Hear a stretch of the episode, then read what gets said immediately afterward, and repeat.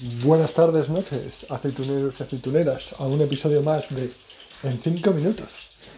En el ratillo que yo tardo en improvisar este medio de podcast, el precio del aceite de oliva en España ha subido dos o tres veces más. Madre mía, con el cambio de precios. Estarán locos a imprimir nuevas etiquetas.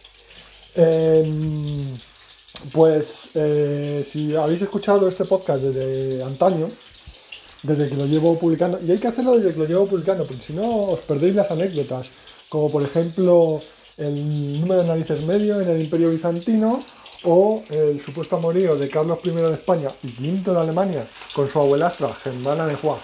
Esto que se escucha de fondo son unas salchichas que estoy friendo para mi cena. Desde que empecé a eh, publicar este podcast he perdido alrededor de 5 kilos, he dejado mi trabajo, he vuelto eh, al gimnasio y a salir a correr.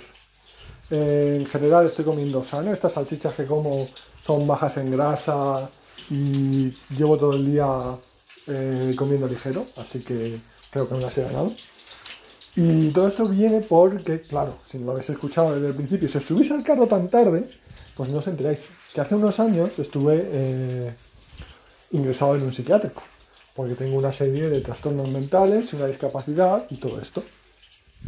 Y al principio eso, pues yo salí y hice como que no pasaba nada, como que no, no me importaba, pero lo cierto es que eh, a lo largo de los meses me di cuenta que había sido la situación más deprimente de mi vida, porque es cierto que te intentan ayudar. En general el personal es amable, siempre hay alguno que es un borde o que es malo, simplemente malo y que no, debería ser despedido, que no, no puede tratar así a los pacientes. He visto situaciones en las que no podían tratar así a los pacientes, era mi percepción. Y realmente cuando necesitas estar en un psiquiátrico, el psiquiátrico en el que yo estuve no es el lugar en el que tú quieres estar o que tú necesitas estar. Es decir, eso no era lo que yo necesitaba. No era el último lugar del mundo donde yo debería estar. Es decir, podría haber estado tirado en la calle o, por ahí en, un país más inseguro donde te pongan electrodos en los testículos y en las sienes y te den electroshock o muchas frías. No, no fue así. Pero lo cierto es que cuando entras a un psiquiátrico, ir a un psiquiátrico tampoco es como el mejor sitio en el que eh, podrías estar probablemente sea el único sitio o el mejor sitio posible, pero no el ideal. O sea, no es, probablemente sea el mejor sitio posible, pero no el mejor sitio en general, el sitio no ideal. Y, de, entonces pasaron unos meses, me empecé a dar cuenta de que mis prioridades empezaban a cambiar. Había decidido que ya no quería ser el héroe de mi empresa que se quedaba hasta tarde a trabajar y sacaba eh, el programa de inteligencia artificial eh, mejor, que solucionaba el problema, que salvaba el culo, que generaba millones. Yo no quería eso. Quería no ir, no volver al psiquiátrico. Que todo lo que me acercase al psiquiátrico, para mí era veneno. Y cuidando, y resulta que incentivando a mí mismo para no volver al psiquiátrico, mi vida ha mejorado. Estoy 5 o 6 kilos más delgado, mucho más activo, salgo a correr, voy al gimnasio, eh, me veo más atractivo al espejo, pues sí, he ganado masa muscular, he perdido grasa, claro que estoy más bueno.